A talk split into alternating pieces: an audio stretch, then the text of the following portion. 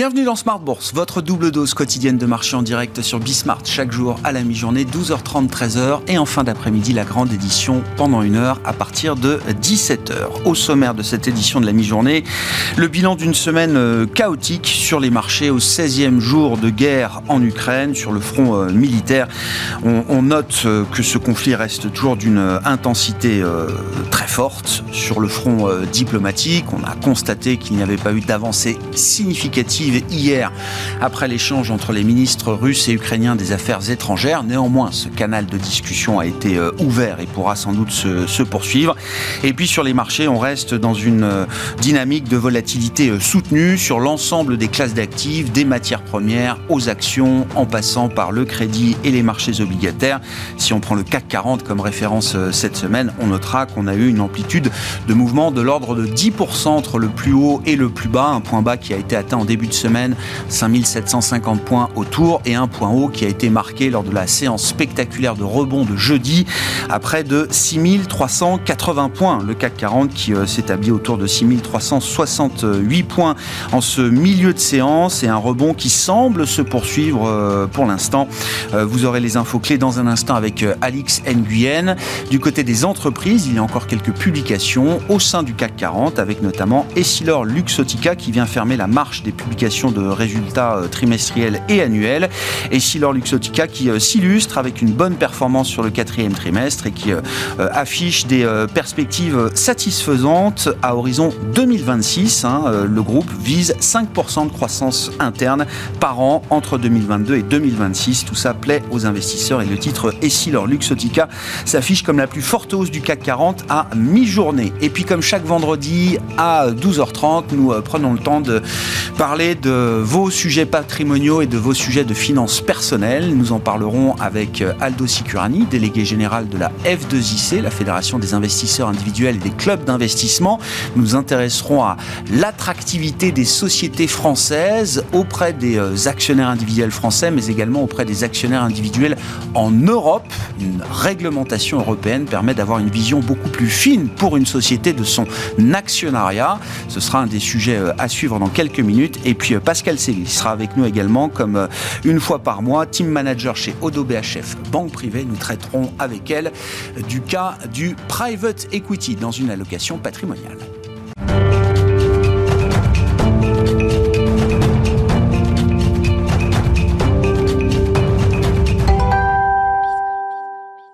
C'est un marché en dents de scie, mais c'est euh, à nouveau une séance de reprise sur les euh, indices actions après euh, la phase de digestion hier, suite à une séance emblématique jeudi avec une performance, il faut le rappeler, de plus de 7% de progression pour le CAC 40. La dynamique se poursuit à mi-séance. Les infos clés avec Alix Nguyen. Pas de véritable tendance pour le CAC, la place parisienne où la volatilité demeure et où chaque nouvel événement relatif à l'Ukraine entraîne une réaction immédiate. On retrouve toujours une certaine défiance quant aux actifs à risque et ce du fait de politiques monétaires plus dures qu'escomptées de la part des banques centrales, euh, sans compter que l'échec des discussions entre les ministres des Affaires étrangères russes et ukrainiens en Turquie hier nourrissent les craintes quant à une pénurie de matières premières et aux pressions inflationnistes. Les États-Unis et leurs alliés de l'Union européenne et du G7 devraient retirer à la Russie son statut de partenaire commercial privilégié et entraîner de ce fait des droits de douane sur de nombreux produits russes. D'après Reuters, si pour l'heure rien n'est officiel, une annonce de la part de Joe Biden à cet effet pourrait avoir lieu dès aujourd'hui. Du côté des banques centrales, hier, la BCE a donc fait montre de plus de rudesse que prévu.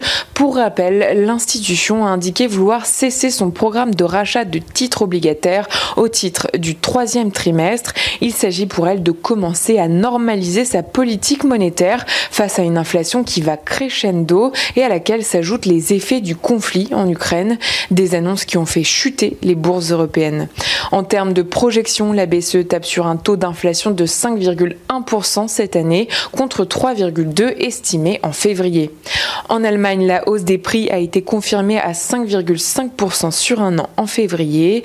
Puis aux États-Unis, on apprenait aussi que les prix à la consommation ont à nouveau accéléré en février pour atteindre 7,9% sur un an, un nouveau plus haut de 40 ans.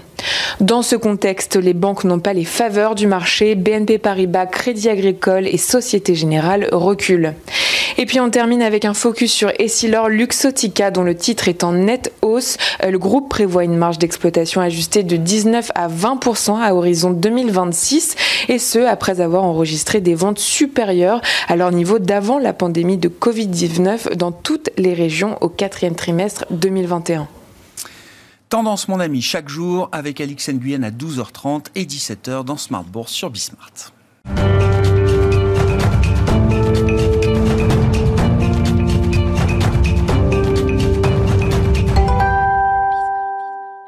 Et c'est donc Aldo Sicurani qui est avec nous pour entamer cette émission en plateau, le délégué général de la F2IC, la Fédération des investisseurs individuels et des clubs d'investissement. Aldo, bonjour et bienvenue.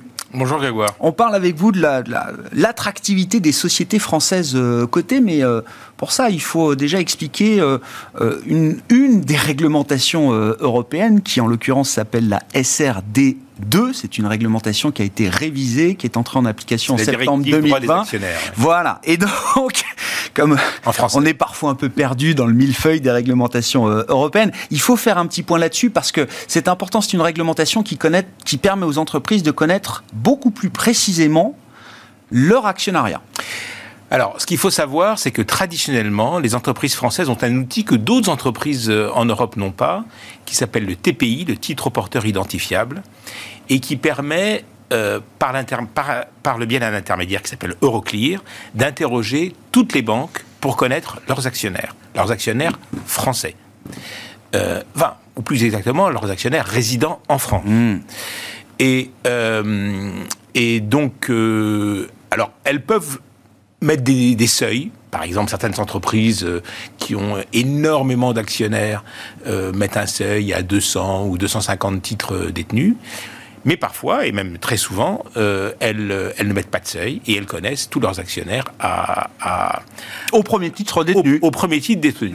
Donc, euh, vous avez par exemple des, des, sociétés comme EDF qui ont EDF, Total Energy, Air Liquide, Michelin. Alors Michelin, c'est un peu particulier parce que tous les actionnaires sont au nominatif, donc ils les connaissent tous. qui font tous les ans, au moins une fois par an, euh, cette enquête. Mhm. Et euh, par exemple, euh, Total Energy a entre 4 et 500 000 actionnaires, Air Liquide un peu plus de 500 000. Ils ont vu une très forte hausse de leur actionnariat individuel, du nombre en nombre, en, 2020 et 2021 avec, avec la chute des marchés en mars 2020. Beaucoup de gens mhm. considéraient que c'était une opportunité pour rentrer après une une, bonne année 2019. Et euh, donc ça, c'est l'état actuel. Euh, l'inconvénient du TPI, c'est que vous ne connaissez pas vos actionnaires étrangers. Puisque, euh, en fait, les actionnaires étrangers sont connus par des banques centralisatrices qui sont, qui sont situées à l'étranger et qui ne veulent pas forcément vous donner le nom de, de, de, vos actionnaires. Donc la directive SRD2 oblige ou permet aux euh, sociétés cotées de demander aux banques aux intermédiaires, oui, c'est ça, aux banques étrangères, aux banques étrangères européennes. Et quand on parle de l'Europe, c'est l'espace économique européen, donc c'était un peu plus large que l'Union européenne. Euh, de communiquer les coordonnées et l'identité des actionnaires individuels des sociétés. Et là, euh, ce dont un certain nombre de groupes euh, se sont rendus compte, c'est qu'en fait, ils ont beaucoup plus d'actionnaires que euh, individuels qu'ils le pensaient. Hmm. Et on avait déjà eu un premier indice. L'autorité des marchés financiers a fait une enquête très poussée au, mois de, au mois de novembre sur les transactions. Et on s'est rendu compte que sur les transactions effectuées par les actionnaires individuels, 28% de ces transactions, c'était des actionnaires individuels étrangers. Ah, intéressant. Et donc, moi, quand, l'AMF nous a montré cette étude au, mois de novembre, ça m'a beaucoup surpris, parce que, franchement, euh, euh, des actionnaires individuels euh, étrangers, ont, moi, quand je, discute avec mes homologues européens, me, me disent pas que les sociétés françaises sont particulièrement. Alors, on pourrait Intéressante. imaginer que pour L'Oréal, LVMH, éventuellement Total Energy ou, ou, voire même Air Liquide, qui est une société moins connue quand même en dehors de France. Mais non, non, non. En fait, en fait, alors ça va être intéressant parce que euh, ces sociétés n'ont pas encore publié euh, leur, euh, leurs chiffres d'actionnariat pour pour 2021, pour les enquêtes qu'ils ont faites en début d'année. Parce qu'en général, ils le font en début d'année ou en fin ou en toute fin d'année. mais mais il est probable qu'on va qu'on va qu'on va voir de, de les, les chiffres vont être. Oui, c'est ça. Parce que maintenant, toutes les corporates françaises, les entreprises françaises vont, grâce à SRD2, vont intégrer, j'imagine, l'ensemble de leurs actionnaires individuels français et européens. C'est comme ça qu'il faudra lire les chiffres demain, hein, c'est ça. Oui, parce que jusqu'à présent, ce qu'il faisait, comme il ne pouvait pas les identifier, il les mettait dans les actionnaires institutionnels. Bien sûr. Oui. Bon, sans faire, sans faire le distinguo. Euh, alors que maintenant, ils vont pouvoir, euh, ils vont pouvoir les mettre dans les actionnaires individuels. Et là, la poche actionnariat individuel va, va probablement sensiblement augmenter. Je ne sais pas si elle va augmenter de l'ordre de 28%, parce que là, il s'agit des transactions. Euh, mais, mais, mais il est possible que ce soit quand même des différences importantes. C'est un petit cocorico quand même, Aldo, non? Enfin, ça, dit ah bah. quelque chose de l'intérêt que portent nos amis On a une belle place. aux sociétés française quand même. Euh, on a une belle place euh, quand vous regardez, par exemple, on a, quand même plusieurs euh, leaders mondiaux ou, des sociétés ah qui sont dans les, dans, les, dans les cinq premiers mondiaux. si on prend les plus gros poids, vous dites LVMH, Hermès, vous bah avez oui, mais... l'énergie, vous avez Air Liquide. En dehors du CAC 40, vous avez des sociétés comme Groupe Seb, par exemple. Et même dans les valeurs moyennes, vous avez des, très belles sociétés qui, qui sont beaucoup suivies par les institutionnels étrangers mais de plus en plus aussi par, euh, euh, les actionnaires individuels qui, qui cherchent en fait à diversifier. Euh, et, euh, et, qui vont, qui vont euh, vers, vers, ce, vers ce type de société. Qu'est-ce que ça change pour les entreprises? Alors, d'avoir une connaissance plus précise, plus fine de ces actionnaires individuels. Alors, il y a celles qui ont historiquement un bassin d'actionnaires individuels important, mais d'autres vont peut-être découvrir qu'elles ont beaucoup plus d'actionnaires individuels que ce qu'elles imaginaient, Aldo. Alors, Qu'est-ce que ça change? C'est difficile à dire à, à ce stade. ce que l'on voit pour les actionnaires individuels français, c'est que ce sont des actionnaires longs. Ils gardent leur titre quand même beaucoup plus longtemps qu'un institutionnel, encore que beaucoup d'institutionnels sont, sont aussi des, actionnaires longs. Euh, il euh, et très souvent, très souvent, c'est pas forcément euh, extrêmement bon pour euh, la démocratie actionnariale, mais ils ont plutôt tendance euh, à voter euh, soit dans le sens des recommandations de l'administration, ou voire même donner pouvoir au président. Mm. Alors, est-ce que les actionnaires individuels étrangers ont le même comportement? On ne le sait pas encore. Mais ce qui est sûr, c'est que euh, les, sociétés et les services de relations actionnaires des sociétés vont, se, vont commencer à, à, se pencher très très nettement sur, euh, très précisément sur, euh, sur ce type d'actionnariat et voir s'ils ont des comportements, s'il a des comportements comparables aux actionnaires Bien sûr, parce que vous le dites vous-même, du point de vue du, du service de relations investisseurs d'une grande entreprise, on peut pas traiter l'actionnaire individuel de la même manière, enfin, on le traite de la même manière que tous les actionnaires, mais il y a quand même ah bah, une communication, un service différent qu'on peut apporter à l'actionnaire individuel versus l'actionnaire euh, institutionnel. Donc ça nécessite quand même une prise en compte de la part des entreprises de cet actionnariat euh, qui n'est pas un actionnariat institutionnel. Absolument. Absolument. Non, c'est une excellente nouvelle qui, qui, qui va dans le sens de ce qu'on a, de ce que, de ce que l'on a euh, remarqué sur l'actionnariat individuel français. Et je pense que, alors, il y a beaucoup de groupes qui s'intéressent à leur, à leur actionnariat individuel. C'est stratégique pour des, entreprises, mais il y a important. des groupes. Vous parliez des Silor Luxotica, je n'hésite pas à le dire, je n'hésite pas à le dire euh, euh, à l'antenne. C'est un groupe qui ne s'intéresse pas à son actionnariat individuel. Il s'intéresse à son actionnariat salarié mais pas sur l'actionnariat individuel. Et il a probablement tort de le faire, et peut-être que peut-être qu'il va, il va, il va changer sa politique en la matière. Oui, mais voilà. Alors, il y a le cas ici, Luxotica, mais en règle générale, qu'est-ce qui doit, selon vous, euh, pousser une entreprise à s'intéresser peut-être un peu plus à son actionnariat individuel? C'est stratégiquement, c'est important? C'est euh, une catégorie d'actionnaires qui est importante pour une entreprise? Alors, en poids, on se dit que c'est moins important que les institutionnels, ah, mais... Euh, oui, en poids, c'est moins important. Maintenant, ça apporte de la liquidité. Vous avez des groupes, des, des groupes de taille assez significative qui n'ont pas une liquidité si, si élevée euh, sur le marché, avoir des actionnaires individuels, ça vous apporte de la liquidité, parce que eux aussi, ils achètent et ils vendent. Euh, ça vous apporte aussi de la stabilité, parce qu'on voit que dans des marchés extrêmement volatiles, ils ne réagissent pas euh, de façon euh, euh, aussi, aussi violente que parfois certains institutionnels peuvent, peuvent, peuvent, le faire. Donc, c'est un actionnariat différent, c'est un actionnariat qui peut être aussi un client. et, et on le voit par exemple pour des sociétés comme Orange, comme Carrefour, euh, ils, font des efforts assez euh, importants pour leur actionnariat individuel parce que ce sont aussi des clients mmh.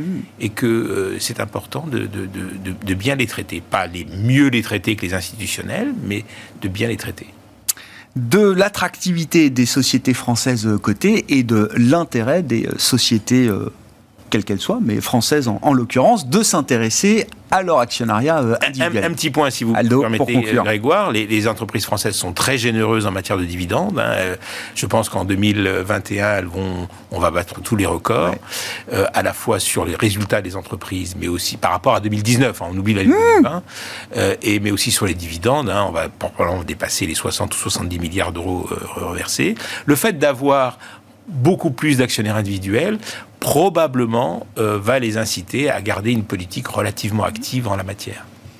Merci beaucoup Aldo pour cet éclairage très intéressant effectivement sur cette relation entre les euh, sociétés, les entreprises cotées et leurs actionnaires individuels. Aldo Sicurani était avec nous en plateau, le délégué général de la F2IC, la Fédération des investisseurs individuels et des clubs d'investissement.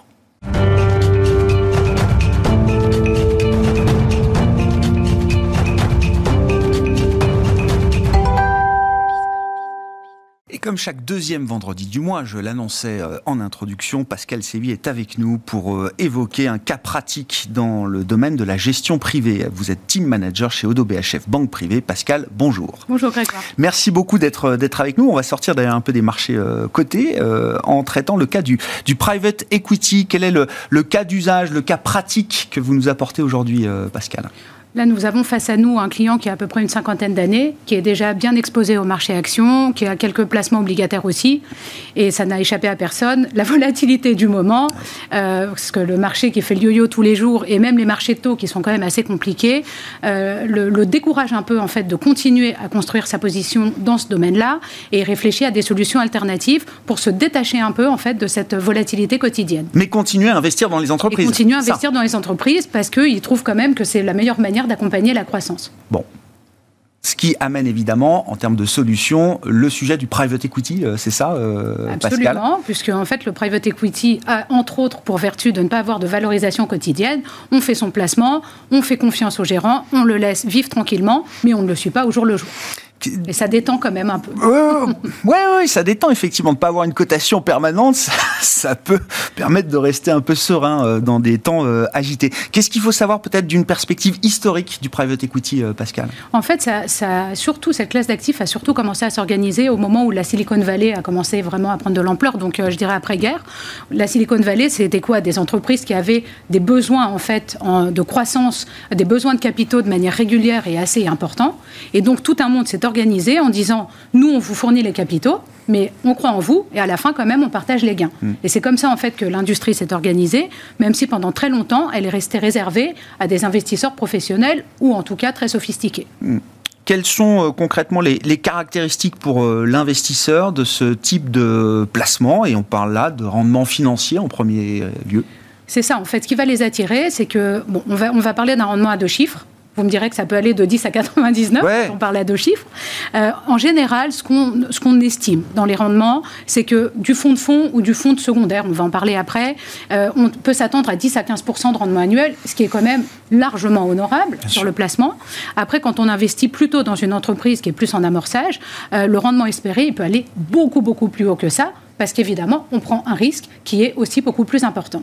Et ce qu'on a constaté, et d'ailleurs la crise l'a montré également, la crise sanitaire, c'est un placement qui peut être euh, parfois impact dans la tête des investisseurs, ou en tout cas tangible, parce que vous accompagnez une ou plusieurs entreprises et vous avez le sentiment, même si vous ne participez pas à la vie quotidienne, d'avoir quand même plus d'impact sur ce que vous faites avec votre argent. Hmm. Et ça, ça a permis d'augmenter encore l'argent qui allait dans cette classe d'actifs. Oui, c'est ça, la case euh, impact euh, convient parfaitement à ce type d'investissement et c'est un des mhm. vecteurs qui attire aujourd'hui les, euh, les investisseurs. Si on considère le private equity comme une classe d'actifs, comment justement ce segment de marché est organisé, euh, Pascal? Ce qui est compliqué, c'est qu'en fait, il y a plein de moyens de le faire. Vous pouvez ce week-end parler à un ami qui a une boîte, ça vous plaît, vous mettez un ticket voire vous prenez une participation. C'est du private equity. C'est du private equity. Et vous pouvez faire ça tout seul ou avec d'autres amis qui seront présents ce week-end également, le faire en club deal, donc un club d'investisseurs. C'est assez rare parce qu'il faut avoir l'accès à l'entreprise et faire quand même la recherche, la due diligence hein, sur l'entreprise pour savoir où vous mettez les pieds. Dans la plupart des cas, on va plutôt aller chercher un fonds de private equity. Mais là encore, la complexité, c'est que vous avez pléthore d'offres sur mmh. les fonds de private equity. Euh, le classique, c'est quand même d'investir par maturité d'entreprise. Donc vous allez avoir le capital innovation qui va accompagner des boîtes plus jeunes, plus innovantes, capital développement sur des boîtes plus matures, retournement pour des sociétés en retournement, etc. Donc après, vous allez avoir des fonds qui vont être, par exemple, sur une thématique, l'environnement, l'infrastructure, une zone géographique, et enfin, pour complexifier encore un peu la chose, vous avez le fonds de fonds. Donc là, c'est un gérant qui, au lieu d'aller acheter l'entreprise, va acheter investir dans un fonds qui lui-même a acheté l'entreprise. Hmm. Donc c'est sûr qu'à travers toute cette offre-là, il faut bien comprendre ce qu'on recherche et son objectif. Bon, alors quelles sont les, les, déclinaisons possibles justement quand on rentre dans le cas pratique de hmm. ce type d'investissement, euh, Pascal? Vous avez encore une particularité, soit on investit au primaire, donc vous allez chercher l'entreprise, et quelque chose qui s'est beaucoup popularisé depuis quelques années, c'est d'investir en fait au secondaire. Ça consiste en fait à reprendre des participations existantes.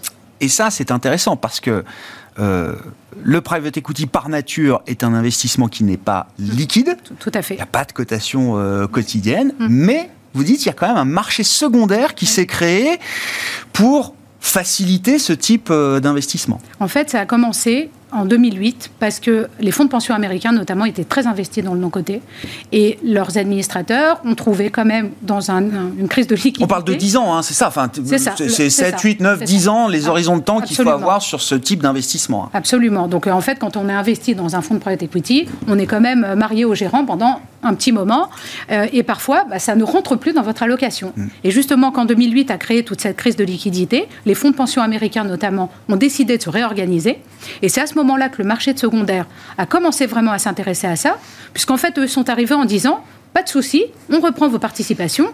On va quand même négocier un petit discount au passage parce que euh, on reprend quand même quelque chose en cours de vie. Et c'est comme ça que le marché du secondaire a commencé vraiment à prendre de l'ampleur.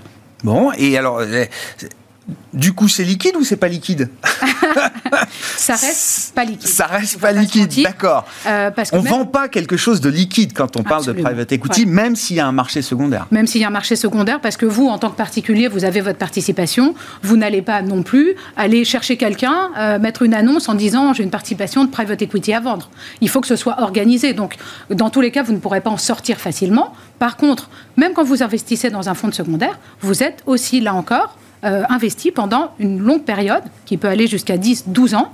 Mais les caractéristiques sont un peu différentes, puisque vous investissez en cours de vie des participations qui sont déjà en cours de vie. Donc vous allez probablement récupérer votre retour sur investissement plus vite que dans un fonds au primaire. Bon, concrètement, alors comment ça fonctionne, euh, Pascal? Alors, euh, ce qu'il faut bien comprendre quand on investit dans le private equity, c'est que vous allez faire une promesse de don, mais elle vous engage totalement. Euh, typiquement, vous allez dire, bah, moi, cette stratégie me plaît, je vais allouer 100 000 euros à cette stratégie. C'est ce qu'on appelle votre commitment, votre engagement. Le gérant, à chaque fois qu'il a une opportunité d'investir dans la stratégie définie, va faire un appel en capital. Donc, il ne vous demande pas de mettre les 100 000 euros tout de mhm. suite, mhm. mais il va vous dire, par exemple, au bout d'un mois, j'appelle 10 Et il va vous dire pourquoi. Au bout d'un an, il va appeler encore 15% etc. Donc cette première phase, qui peut durer allez, 3 à 5 ans, c'est la phase d'appel en capital. Une fois que vous avez terminé en fait cette phase-là, que le gérant a fini de faire son shopping, si vous me permettez l'expression, il va faire fructifier tout ça avec l'argent que vous aurez tous mis ensemble, euh, aider l'entreprise à aller encore mieux, et ensuite il fait la sortie, l'exit en anglais. Donc soit il fait une cotation en bourse de l'entreprise Mhm. concernée, soit il la revend à un autre fonds ou à un groupe industriel dans le même domaine, etc. Là, c'est la phase de distribution qui en général arrive dans les 5 à 10 ans qui suivent. Et donc vous, en tant qu'investisseur, c'est là que vous commencez à recevoir en fait euh, Ah ouais. euh, les produits de la vente. Ouais. Et le, le terme qui est, qui est très souvent utilisé euh, pour illustrer ça, c'est ce qu'on appelle la courbe en J. Donc vous voyez bien le J qui commence au début avec des flux financiers qui vous coûtent, Ouais. et ensuite vous remontez plus haut que C'est le rendement la qui arrive. courbe du bas. C'est le retour qui arrive. Ouais. Et c'est pour ça, c'est comme ça qu'on produit des multiples et qu'on arrive en fait à faire des placements valables. C'est quoi la taille du private equity aujourd'hui, là, dans l'univers des marchés et des placements? Alors c'est colossal. Ouais. Dans le monde, on va être entre 9 000 et 10 000 milliards de dollars. Donc euh, c'est quand même très important. Les taux bas, les politiques monétaires des banques centrales et le fait quand même qu'on communique beaucoup aujourd'hui autour des success stories d'entreprises. Parce que c'est pas que Les licornes, d'ailleurs. oui. Les licornes, Oui. on est content en fait de pouvoir participer à ce développement. Ça a beaucoup popularisé la classe d'actifs. Et puis bah, les banques centrales ont fait qu'il y a beaucoup d'argent en circulation et c'est l'une des destinations de tout cet argent en fait. Bon. Et en France aussi, c'est, enfin, je veux Ouais. dire, c'est, un marché qui a pris de l'ampleur. euh, Absolument. ouais, ouais. 10 milliards. Alors, on est loin des 9 000, 10 000 milliards. Mais Ah bah oui, oui, non, non, mais Mais, à la hauteur de ce euh, que représente la France, oui. euh, tout à fait. Mais là encore, il y a une très belle communication autour de la belle French Tech notamment. Et euh, la BPI aussi a permis de populariser un peu ces- cette classe d'actifs. Euh, donc, euh, même la France est quand même très bien représentée. Et les particuliers investissent beaucoup plus aujourd'hui dans ce- le, le private equity que c'était le cas auparavant, même si ça ne représente encore que 1% de l'épargne des Français. Ouais. Pourquoi Euh, Parce qu'il y a des, des freins euh, importants. Ne serait-ce que, ne serait-ce que l'accès à ces fonds.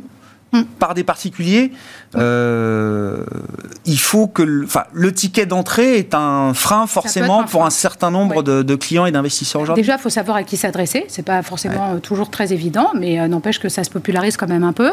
Les très très très bons fonds, ils vont souvent mettre des tickets d'entrée peut-être à un million d'euros, donc c'est vraiment réservé à des patrimoines très élevés. Mais les fonds de fonds, justement, Ouais. ont aussi fait en sorte que le ticket d'entrée baisse. On est plutôt à 100 000 euros sur les fonds de fonds. Et comme en plus vous mutualisez beaucoup votre risque, ça peut être intéressant pour un particulier. Et j'ajoute à ça que la communication faite par les gérants, elle s'est beaucoup améliorée. Aujourd'hui, vous recevez des rapports quand même de la part du gérant, euh, peut-être trimestriels. On vous montre les boîtes qui ont été achetées. C'est pas un chèque en blanc, quoi. C'est moins un chèque en C'est blanc. moins un chèque que en blanc. Il y a quand même moins d'opacité que ce Ouais, ouais. auparavant. En termes de frais de gestion, qu'est-ce qu'il faut savoir euh, Alors là aussi, il y a plein de manières, de, il y a plein de fonds qui vont faire Ouais. différemment. Euh, en général, les frais de gestion, ils vont être à peu près similaires à un fonds commun de placement action. Par contre, vous pouvez avoir des droits d'entrée assez élevés et des, des commissions de surperformance, qu'on appelle le carry d'interest, euh, que prennent pas mal de gérants, Mm. qui peuvent ajouter des couches de frais aussi. Et également, les, dans un fonds de fonds, il y a les frais sous-jacents des fonds, en fait. hein. Bien sûr. Donc, il faut quand même bien comprendre où on met les pieds. Ouais, ouais, ouais. Après, payer plus de frais quand le rendement est élevé, euh, bon, c'est, il faut que ce soit euh, vertueux pour tout le monde. Oui, bien sûr. c'est Bien un- se renseigner en amont un- quand même. Alors, oh, Qu'est-ce que vous recommandez, vous, comme stratégie à vos clients euh, chez Odo BHF Bah, nous, on aime bien justement le fonds de fonds secondaire, euh, pour les raisons que j'ai évoquées ouais. auparavant, parce que vous prenez des participations en cours de vie, et le marché ayant beaucoup augmenté, on a vraiment de quoi aller se servir.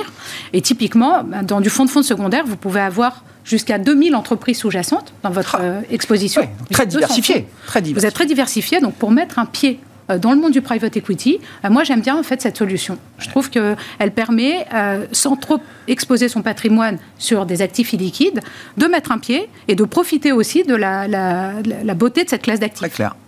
Aldo, j'ai vu que vous aviez un petit point de- d'intérêt, de Oui, oui, oui. la- non, mais vous avez répondu à la question sur, euh, Ah. sur, sur, sur l'entrée. Mais moi, nous, on a constaté quand même un grand intérêt des particuliers pour, euh, pour le private equity. Alors, Ah. pour l'instant, c'est surtout à travers, euh, à travers le crowdfunding qu'ils peuvent, Oui. euh, qu'ils peuvent, euh, ouais. qu'ils peuvent. Mais c'est euh, une porte d'entrée. Mais, mais j'espère que euh, quand même l'industrie va trouver euh, des, des, des véhicules. Alors il y a eu, il y a eu l'initiative de la, de la BPI il y, a, il, y deux ans, je sais pas. Il y a un nouveau là. je crois que beaucoup y réfléchissent euh, Ouais. pour en recevoir quelques-uns. Je crois que le, euh, euh, permettre au retail d'accéder à leurs solutions, je crois que c'est un enjeu qui devient stratégique pour euh, pas mal de plateformes de private equity aujourd'hui. Absolument. Ouais, Oui, parce que quand on voit le succès euh, Ah oui. des, introductions en bourse, par exemple, auprès des Bien sûr. particuliers, bien sûr. euh, vrai que ce qu'ils soit. ont- On, faudrait on que ce aimerait bien être un peu plus, euh, Un peu en plus en amont amont. de, Tout à fait. de la séquence. Absolument. Merci à vous deux. Merci beaucoup euh, Pascal de nous avoir éclairé sur euh, le private equity et les stratégies que vous recommandez aujourd'hui pour vos clients chez Odo BHF Banque Privée. Pascal Sevi, team manager chez Odo BHF Private Banking qui était avec nous en plateau et je le rappelle Aldo Sicurani qui nous accompagnait également pendant cette demi-heure, délégué général de la F2IC. Ainsi se termine cette édition de la mi-journée de Smart Bourse. On se retrouve en fin d'après-midi à 17h pour une nouvelle heure d'émission sur Bismart.